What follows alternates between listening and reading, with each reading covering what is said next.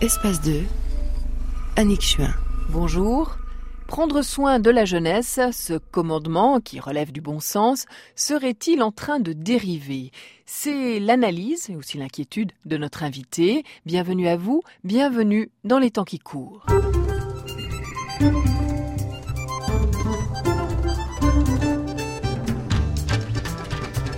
Augmentation des incivilités juvéniles, violence chez les jeunes, croissance de la délinquance, les médias relaient quotidiennement les peurs des citoyens. L'État rassure par des messages de fermeté et des lois de plus en plus sévères. Le traitement différencié envers les mineurs n'est plus adapté, nous assure-t-on, et en France par exemple, l'âge de la responsabilité pénale a été abaissé. Quand il s'agit de les punir, les mineurs ne seraient plus mineurs. Cette nouvelle règle du jeu choque l'invité de Philippe Zigbung, le philosophe Bernard Stiegler, et lui a inspiré un livre paru au début de l'été chez Flammarion, Prendre soin de la jeunesse et des générations. Alors que veut dire dans une société être mineur ou être majeur, il semblerait qu'une très pernicieuse confusion se soit installée.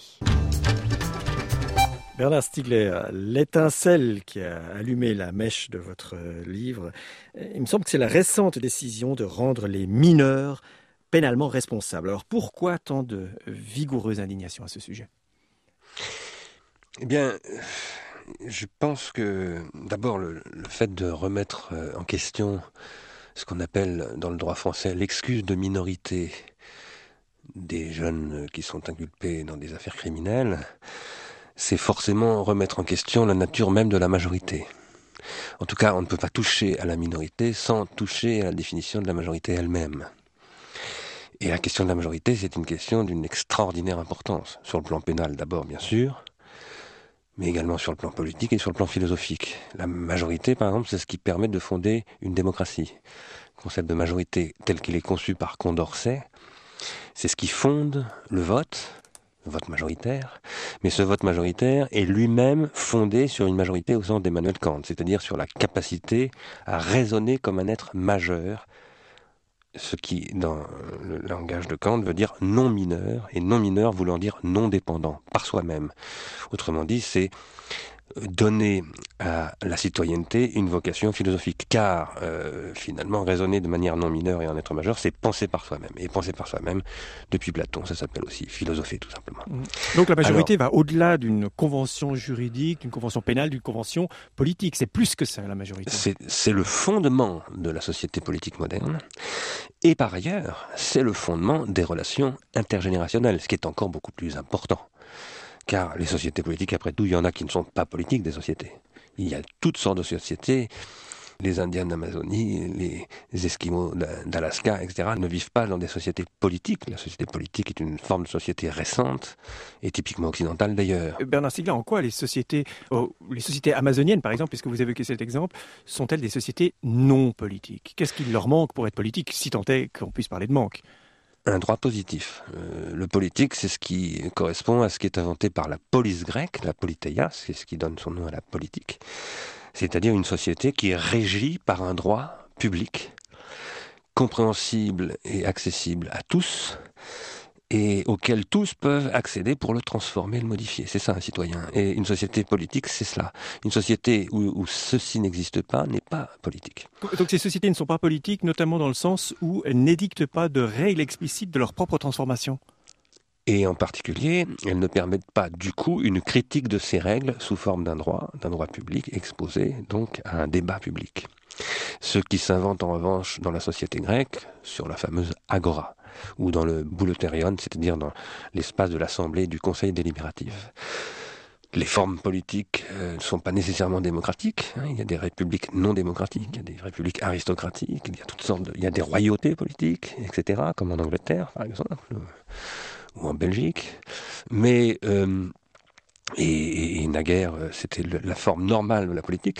Mais il y a des sociétés non politiques, ce qui ne veut pas du tout dire qu'elles sont inférieures. Hein. Je, ne, je, ne, fais pas de ces sociétés des sous-sociétés. Simplement, je dis, euh, le politique euh, aujourd'hui, son fondement repose sur la majorité. Mais il y a des sociétés, par ailleurs, qui ne sont pas politiques et qui sont concernées par la question de la suppression de la différence entre minorité et majorité. Pourquoi? Eh bien parce que quand on remet en cause la minorité des mineurs délinquants, ce que l'on remet en cause du même coup, c'est les rapports entre les générations. Ça veut dire qu'on leur ôte finalement leur différence avec des adultes.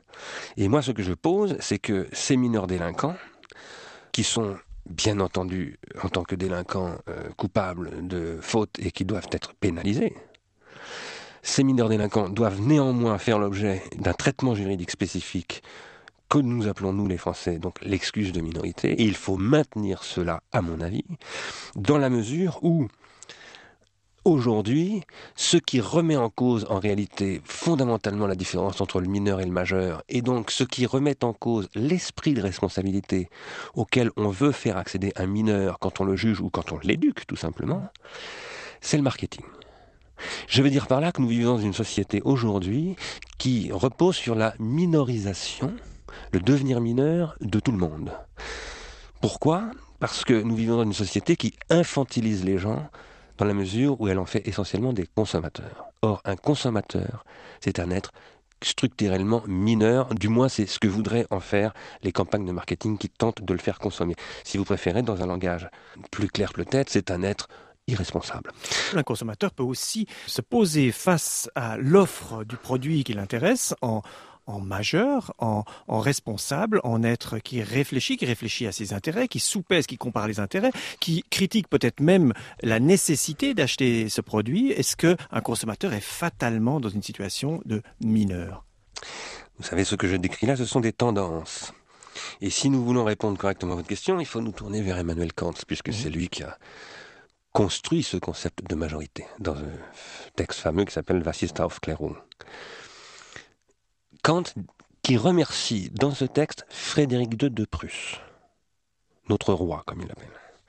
Kant dit que euh, grâce à Frédéric II et aux Lumières, l'humanité a conquis la majorité, c'est-à-dire a conquis un mode de vie en société qui repose sur le fait de favoriser l'esprit majeur, c'est-à-dire l'esprit critique. Vous dites un consommateur face à un produit, mais un consommateur tout seul face à du marketing, ne peut rien. Et le consommateur, euh, d'abord, il ne choisit pas tout seul parce que la société BVA, qui est une société de marketing française, une société spécialisée dans les études de marché, a révélé il y a 3-4 mois maintenant que 61% des actes d'achat des adultes français sont prescrits par leurs enfants. Donc là, il y a ce que vous appelez l'inversion de la fonction de prescription entre les générations. L'inversion entre les générations, c'est-à-dire que le flux d'amont en aval est inversé vers un flux d'aval vers l'amont, c'est-à-dire des jeunes vers les anciens. Et donc il y a une destruction des rapports intergénérationnels. Car une société dans laquelle ce sont les enfants qui obligent les parents à agir est une société mmh. qui ne marche plus correctement.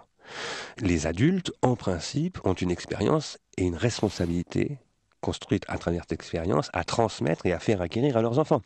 Donc quand on met des enfants dans un tribunal criminel et qu'on les, les prive de l'excuse de minorité, alors qu'en général, parce que ces enfants-là sont malheureusement pratiquement tous dans ce cas-là, leurs parents ont été eux-mêmes mis dans une situation d'impossibilité d'exercer leurs responsabilités parce que le marketing est beaucoup plus prescripteur qu'eux, et qu'on leur a à ces parents ôté leur autorité de parents par l'intermédiaire de quoi?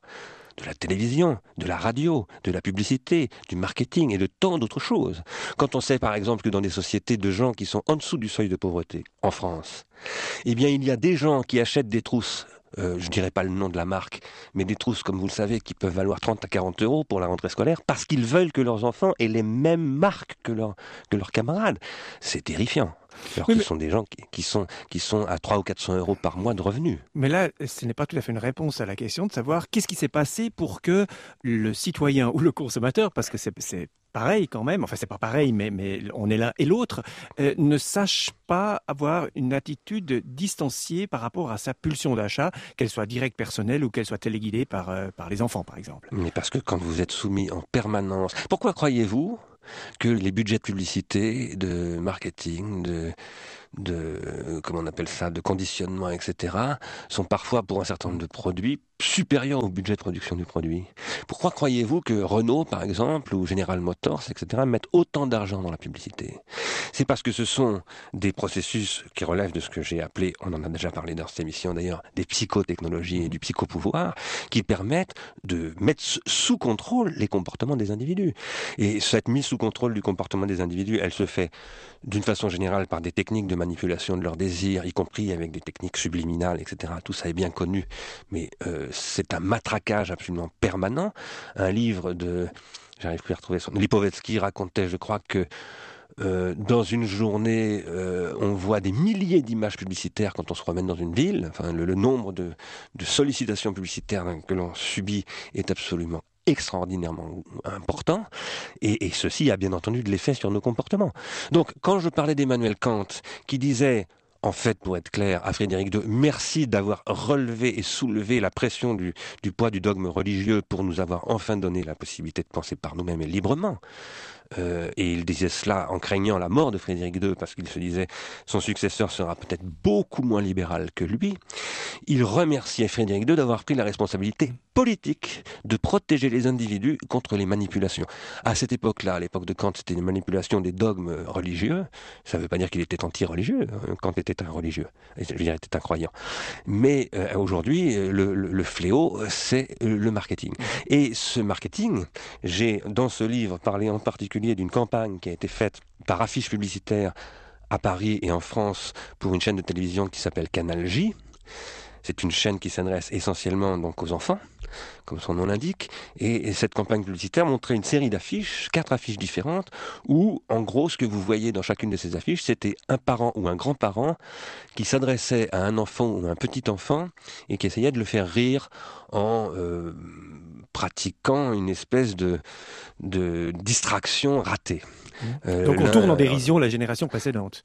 Et donc, on tournait en dérision le père et le grand-père, et la légende de l'affiche, c'était nos enfants valent mieux que ça. Ça veut dire que, ça voulait dire que la télé vaut mieux que le père et que le grand-père ou que la mère, etc. Que la famille, autrement dit. Vous avez peut-être vu un film de François Truffaut inspiré d'un roman de Ray Bradbury qui s'appelle Fahrenheit 451.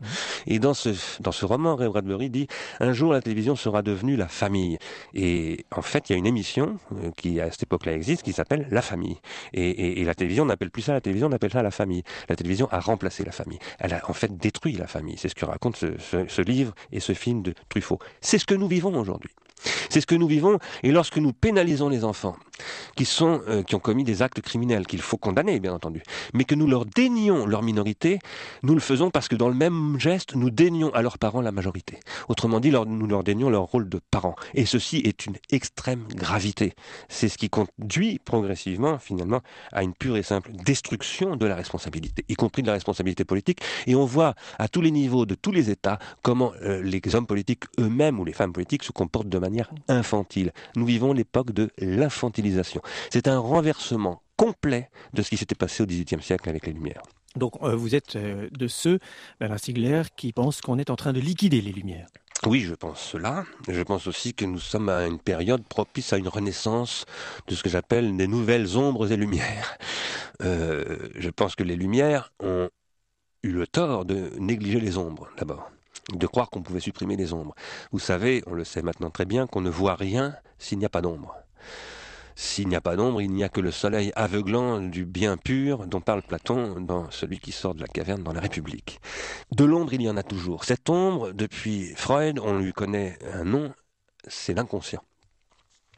Aujourd'hui, il faut reconstituer un projet de philosophie critique qui intègre le fait qu'il y a de l'ombre et une part d'ombre qui est inaliénable et, inéliminable. Mais il faut aussi tirer parti du fait qu'aujourd'hui, la société entière prend conscience des limites du système que je décrivais tout à l'heure, qui est venu détruire toute responsabilité, c'est-à-dire en effet tout le projet des Lumières.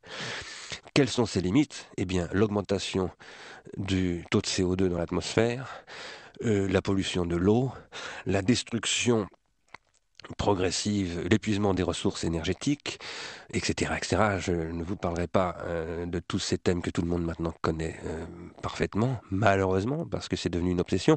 Mais j'y ajouterai la crise financière, j'y ajouterai les dérèglements psychotiques, ou si vous discutez avec des psychiatres ou des psychanalystes, ils vous diront on a plus en plus de, psycho, de psychotiques et de moins en moins de névrosés, c'est-à-dire qu'on a affaire à des pathologies beaucoup plus graves qu'avant. Et, et tout ceci, y compris le stress que vous subissez peut-être vous-même et que la plupart des auditeurs subissent, c'est-à-dire que nous sommes entrés dans un, un âge industriel qui n'est plus vivable et qui en plus est condamné à très court terme. Donc, Aujourd'hui, la planète entière est sensibilisée à la nécessité de reprendre le sens des responsabilités. Je pense donc que nous sommes dans une période favorable, quoique très dangereuse et très délicate, pour reconstruire un projet de lumière avec des ombres. Tiens, favorable et pourquoi donc favorable? Qu'est-ce qui motive cet optimisme? Ce qui fait penser, c'est l'inquiétude. Ah, je ne suis pas optimiste, je suis combatif. je pense comme Nietzsche que la question n'est ni l'optimisme ni le pessimisme. Vous savez, quand on est pessimiste, ça veut dire qu'on considère que tout est réglé d'avance dans le sens du mal ou du, ou du négatif. Mhm. Quand on est optimiste, on pense que tout est réglé d'avance dans le sens du bien ou du positif. Moi, je pense que rien n'est réglé d'avance et il y a toujours un espoir, même si je suis euh, convaincu que nous sommes dans une situation extrêmement préoccupante. Donc, j'essaye de n'être ni pessimiste ni optimiste. Philosophiquement parlant, il faut essayer de ne pas tomber dans ces questions et de ne pas se laisser aller à ce genre de sentiments. Ce qu'il faut, c'est être combatif. Aujourd'hui, il faut se battre. Il faut être courageux. Et je pense qu'il y a deux vertus philosophiques qui sont essentielles qui sont l'inquiétude, il faut être lucide et capable de, voir les, dangers en face, et courageux, c'est-à-dire avoir l'énergie de les combattre. Bernard Stiegler, au détour d'une phrase tout à l'heure, vous citiez Platon, car vous le citez beaucoup dans votre livre euh, Prendre soin de la jeunesse et des générations. Vous le citez beaucoup, au point que je me suis dit, euh, en, vous lisant, Platon, Stiegler, même combat finalement. Platon se battait contre les sophistes et contre la rhétorique haut de gamme que pratiquaient les sophistes. Et vous, Bernard Stiegler, et quelques autres aussi, vous vous battez, vous menez le combat contre comment faut-il les appeler, les psychotyrans et leur rhétorique, alors là, pour le coup, bas de gamme. Oui, oui, je suis très heureux que vous me disiez cela parce que je m'y retrouve très bien, même si c'est complexe parce que je suis néanmoins un critique de Platon. Ce que Platon dit contre les sophistes, au, à la fin du 5e siècle, au début du 4e siècle avant Jésus-Christ, enfin c'est Socrate à la fin du 5e siècle et Platon au début du 4e, c'est que les sophistes pratiquent ils ne disent pas la captation de temps, cerveau, de temps de cerveau disponible, mais la séduction des âmes des jeunes Athéniens.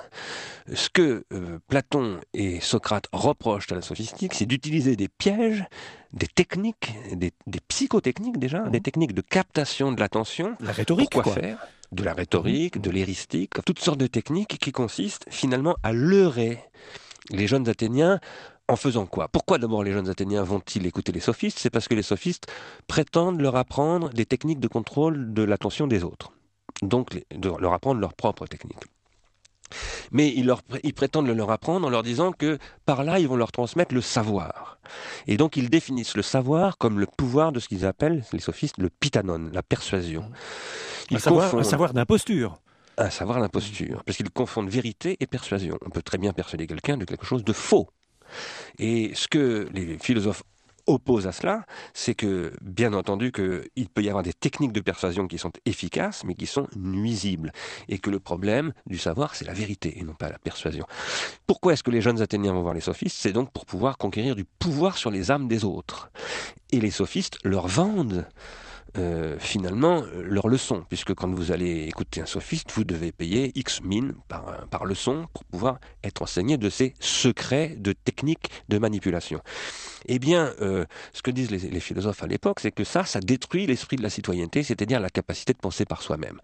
Et dans un nombre très important du dialogue de Platon, c'est toujours la même scène, vous avez Socrate qui rencontre un jeune Athénien, ce jeune Athénien va voir un sophiste, alors il peut s'appeler Ménon, il peut s'appeler Phèdre, il peut s'appeler Hippias ou je ne sais quoi, et à ce moment-là, Socrate dit, mais est-ce que tu crois vraiment que tu vas aller apprendre quelque chose? Est-ce que tu ne crois pas que tu ferais mieux de penser par toi-même? Eh bien ça, c'est déjà le programme de la conquête de la majorité tel que Kant, finalement, remerciera Frédéric de Prise d'en avoir fait un programme politique fondant une nouvelle société qui est la société moderne issue des Lumières. Aujourd'hui, nous sommes confrontés, nous, à un problème qui concerne plus simplement les deux ou trois cent mille habitants de la cité d'Athènes, mais qui concerne les 8 ou 10 milliards d'habitants à venir dans les 30 ou 40 ans qui viennent sur la planète et qui sont condamnés inéluctablement à crever de faim, à crever d'asphyxie, à crever de soif et à crever de guerre, nous compris, s'il ne se passe rien. Donc les enjeux aujourd'hui d'écologie, qui sont des enjeux d'abord de comportement de consommateurs qui doivent changer, etc. Et on n'est pas seul devant un produit, on est soumis à toutes sortes de pressions, et donc c'est un problème qui n'est pas individuel, mais collectif, c'est-à-dire que c'est un problème politique, sont aujourd'hui d'abord des problèmes d'écologie de l'esprit. Il faut absolument modifier euh, ces technologies de manipulation de l'esprit que sont les médias pour refaire des médias des technologie de production d'intelligence plutôt que d'instruments de, crétinisation. L'information, est-ce que c'est ça cette denrée frelatée qui ressemblerait à celle du savoir vendu par les sophistes aux jeunes Athéniens? Moi, je n'ai rien contre l'information, tout comme je n'ai rien contre l'écriture, et c'est là que je ne suis pas platonicien, puisque Platon condamne l'écriture, que d'ailleurs il pratique, chez les sophistes. Et, Platon condamne la technique. Moi, je pense que le problème, ce n'est pas la technique. C'est le défaut de thérapeutique pour cette technique. Je veux dire par là qu'une technique, c'est un, ce que j'appelle un pharmacone. Euh, un marteau, par exemple, ça sert à construire des maisons, à enfoncer des clous, etc. C'est quelque chose de très très bien. Mais c'est aussi quelque chose avec quoi vous pouvez tuer votre voisin. Donc, euh, et toute technique a, a une double face. C'est un pharmacone au sens où c'est à la fois un remède, par exemple construire une maison, et un poison, c'est par exemple tuer son voisin. Euh, c'est aussi vrai de l'écriture, c'est aussi vrai de la télévision, c'est aussi vrai de la radio.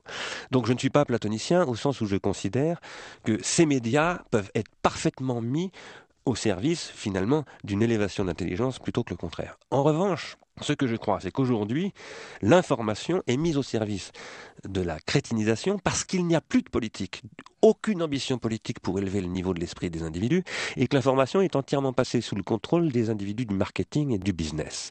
Je vais vous donner un exemple précis dont je parle dans ce livre. Je me réfère d'en prendre soin à plusieurs études qui ont été faites aux États-Unis et à une synthèse qui en a été faite par une, une amie d'ailleurs qui enseigne à l'université de Los Angeles qui s'appelle Catherine Hales.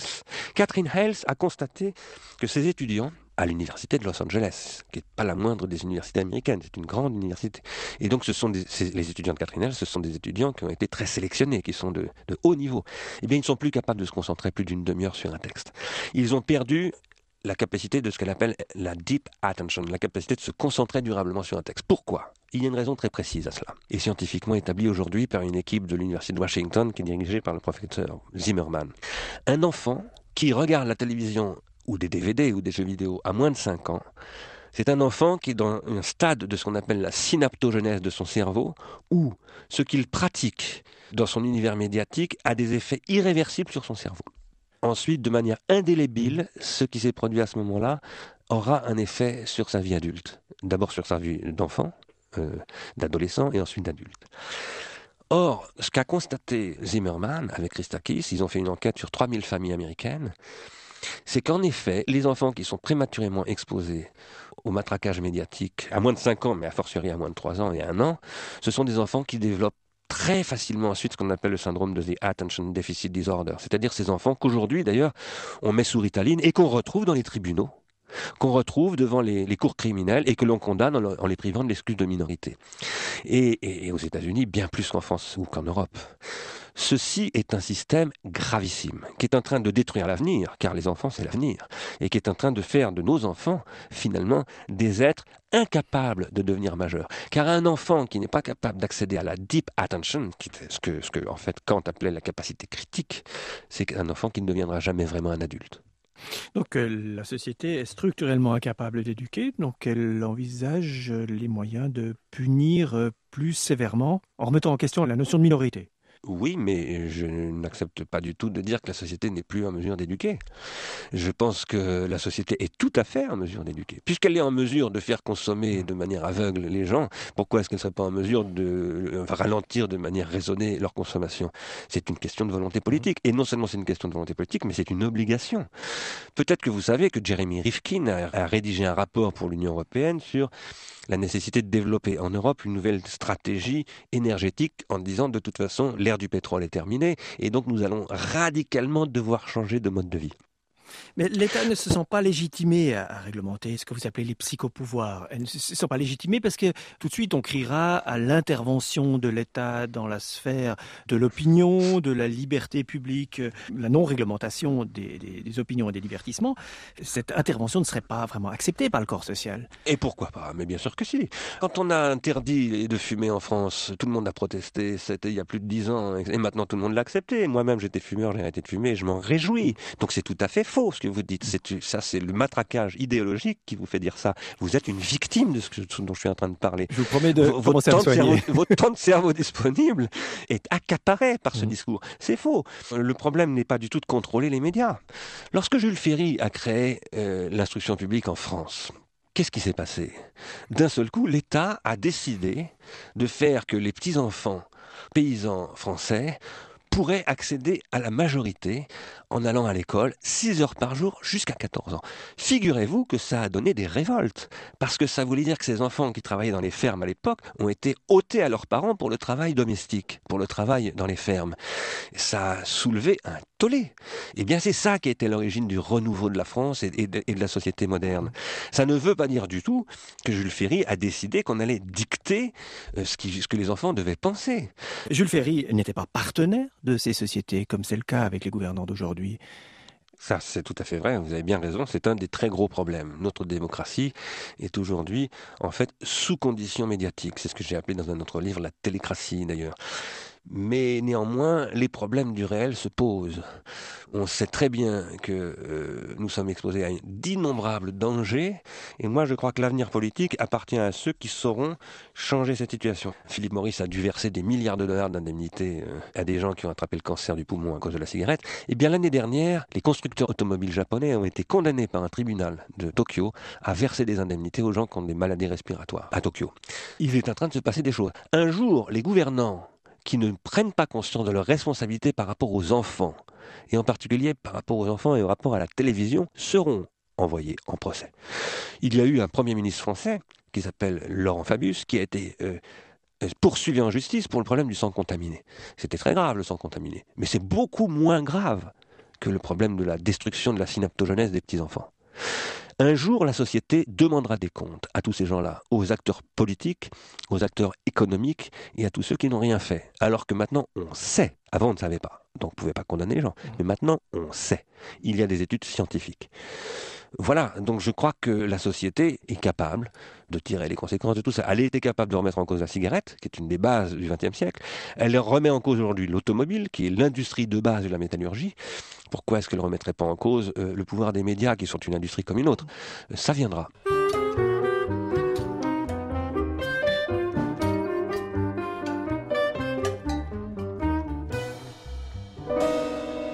Nous entendions Bernard Stiegler, dont le dernier ouvrage paru chez Flammarion s'intitule Prendre soin de la jeunesse et des générations. Une émission proposée par Philippe Zibung avec Frédéric Chapuis, Nicole Corpato et Annick Chuin. Sur notre site, eh bien, vous trouverez différents liens qui vous dirigeront vers le philosophe, son parcours de vie, d'études, ses livres, et puis vous pourrez ainsi l'entendre et le voir. Rendez-vous demain. Demain, Nicole Duparc recevra Georges Niva, spécialiste de la littérature et de la civilisation russe. Georges Niva, grand connaisseur de Solzhenitsyn, qu'il a bien connu et dont il nous parlera.